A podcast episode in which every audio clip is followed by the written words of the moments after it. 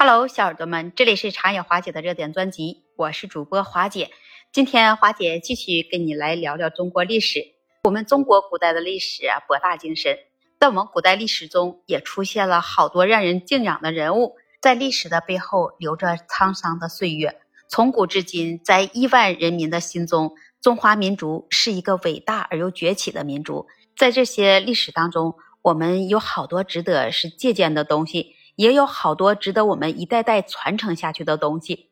那么，历史它是一面镜子，照得见黑暗，也照得见光明。历史也是一部著作，记录了丑陋，也记录了光荣。就像在我们中国古代有许多著名的战役，那么今天华姐就在这里啊，跟你分享一些历史上的战役，我们去深度的了解一下。就像我们在历史上学过的官渡之战。官渡之战，它也是在三国时期的一场重要的战役。曹操就在这场战役中，他击败了袁绍，确立了他在北方的统治地位。还有，我们都知道著名的秦朝战役，秦朝的统一战争，它就包括了著名的战役，比如说长平之战，就是在公元前二百六十年，和巨鹿之战，就发生在公元前二百零七年。这些战役也帮助了秦始皇统一了中国。还有，就像发生在公元二百一十一年，赵云单骑救主。在三国时期，蜀国将领赵云，他在长坂坡单骑救出了刘备，展现了他的勇猛和忠诚。在北宋时期，还有就像我们知道平定四方的战役，岳飞和一些将领就率领着宋军，成功就平定了南方的南唐、西方的西夏、东方的辽国以及北方的金国。保卫了中原地区的安全。在明朝历史上也有一些重要的战役，就像倭寇与明军的倭寇战争，明朝与北方蒙古的战争。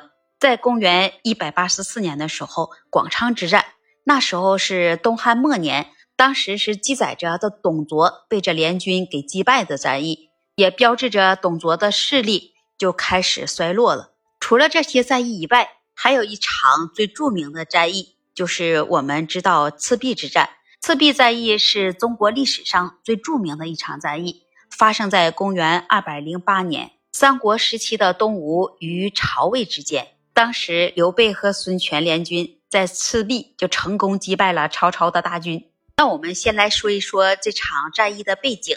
在三国时期，中国分为三个势力，分别是曹魏、蜀汉和东吴。当时这曹操就是这曹魏的统治者。他的野心勃勃，欲图统一中国，而东吴的孙权则对着曹魏心存忌惮。于是孙权就与这刘备结盟，联合抗曹。而这曹操呢，他就率领着曹魏军队北伐，占领了大片的土地，威胁到了东吴的强力范围。为了遏制曹操的进攻，东吴决定在长江边的赤壁一带设下了埋伏，准备与这曹军展开决战。赤壁战役。可以分为三个阶段：筹备阶段、火烧阶段和水战阶段。筹备阶段说的就是啊，东吴这军队的主帅周瑜制定了详细的计划，他利用着江南的地理优势，在长江上就设下了障碍物，形成水势险要的赤壁一线的防御，以阻挡着曹操的进攻。周瑜他当时还采用了借刀杀人的策略，与刘备的顾问诸葛亮联络。借助刘备的名义向周瑜借得了大量的箭矢和火药，这就是筹备阶段。那么火烧阶段啊，就说的是曹操率领着南下，来到了赤壁一带，却发现敌军的阵势非常的坚固，无法攻破。正当这曹操犹豫不决之际，这东吴的军队乘风放火，引燃这曹军的船只。这一场大火就烧毁了这曹军的大量的船只。曹操遭受了重大的损失，在这时候，东吴军队他就趁势发动了进攻，曹军溃败，曹操只能率领着残余部队就退回了北方。这水战阶段说的就是东吴军队乘胜追击，曹操在逃亡的过程中，他就遭遇了洪水的袭击。由于长江水位上涨，曹军就被这些水势所阻，无法渡过大江，导致了曹操大部分军队就被消灭掉了。在那场战役当中，曹军就损失惨重。当时曹操的军队还爆发了瘟疫，此时已是寒冬，北风劲吹。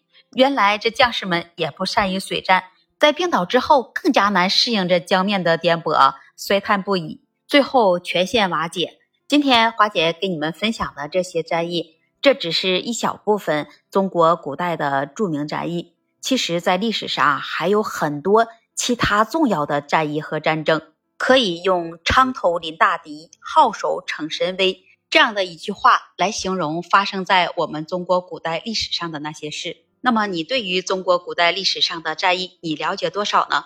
欢迎把你的分享写在评论区，也期待您关注、订阅、点赞和评论。那么这一期节目，华姐就跟你聊到这里，我们下期节目再见。